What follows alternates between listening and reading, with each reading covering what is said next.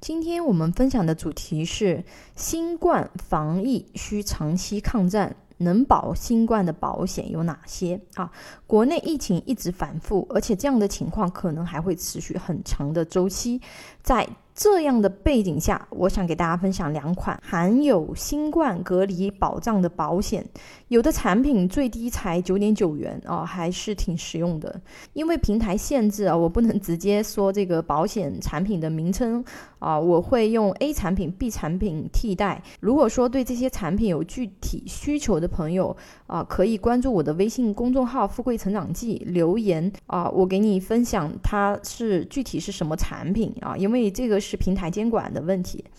那我们先说说 A 产品啊，就是除去涵盖新冠隔离确诊保障，还有意外身故和伤残，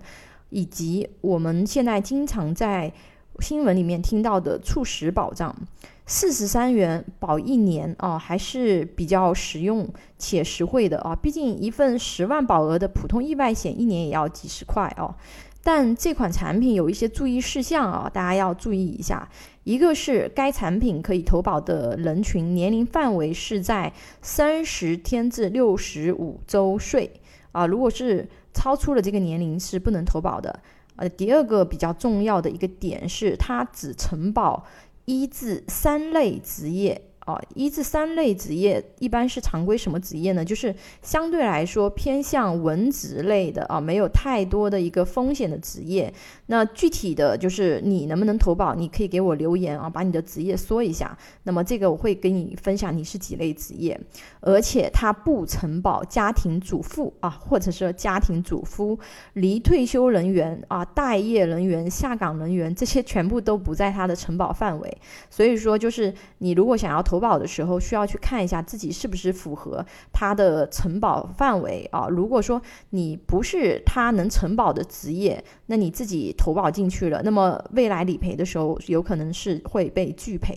啊。投保份数的话呢，零到九周岁最多是能投两份，十到六十五周岁最多是能够投五份啊，大概是这样子的一个。呃，形态，那么它的保障的一些具体的一些内容呢，大家可以看我的文稿分享，里面有它具体保障的内容啊，比如强制隔离津贴啊，就是两百块钱一天，最多是能够赔三十天啊。如果说你新冠确诊的话呢，它分为这个普通型或者是说呃严重的，那么分别给到一千、三千的这样子的一个津贴。那如果说是因为新冠导致的，呃，身故，那么它也能够按照意外身故或伤残的这个保额赔。比如说你买的是五十万，那么他就给你赔五十万。一些什么样的情况，他能够去领这个两百元一天的津贴呢？啊，就是你在居住地、工作地、旅行途经地或者是目的地被国家确定为中高风险的地区；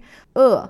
被当地防疫部门追踪为新冠。肺炎确诊或疑似患者的密切接触者，啊，这两种情况隔离是赔的，但需要注意的是，啊，这几种情况是不赔的。生效前你已经在中高风险或是全域封闭的管理地区；二，不遵守防疫规定，啊，主动去中高风险地区或是全域封闭管理地区；三，确诊、疑似确诊、密切接触者被隔离中。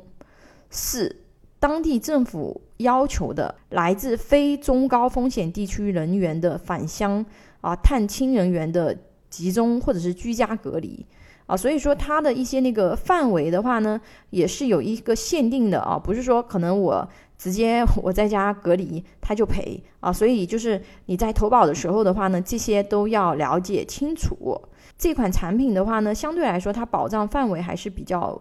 宽啊，然后时间也比较长。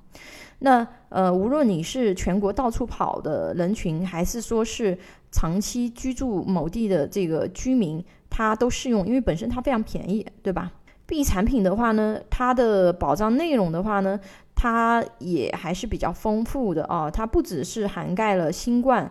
隔离津贴啊、确诊保险金、接种和意外身故伤残的保障，还拥有多种。公共交通意外叠加赔付保障，需要注意的事项就是相同的保险期间内啊，你一个人他只能够限投一份，多次投保是无效的。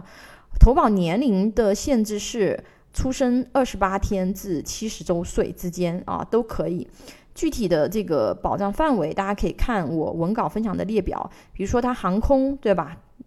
一，比如航空意外身故及伤残啊，一百万；轨道交通身故及伤残五十万啊，等等。它这里面的一个保障内容的话呢，就还是比较多的啊。费用的话呢，也非常的亲民。一个月九块九，三个月二十九块七啊，含有这个新冠津贴。但是它这个新冠津贴的话呢，它的一个赔付的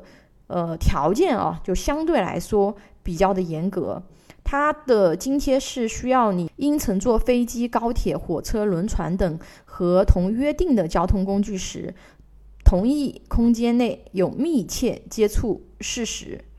啊，并且该空间出现确诊病例，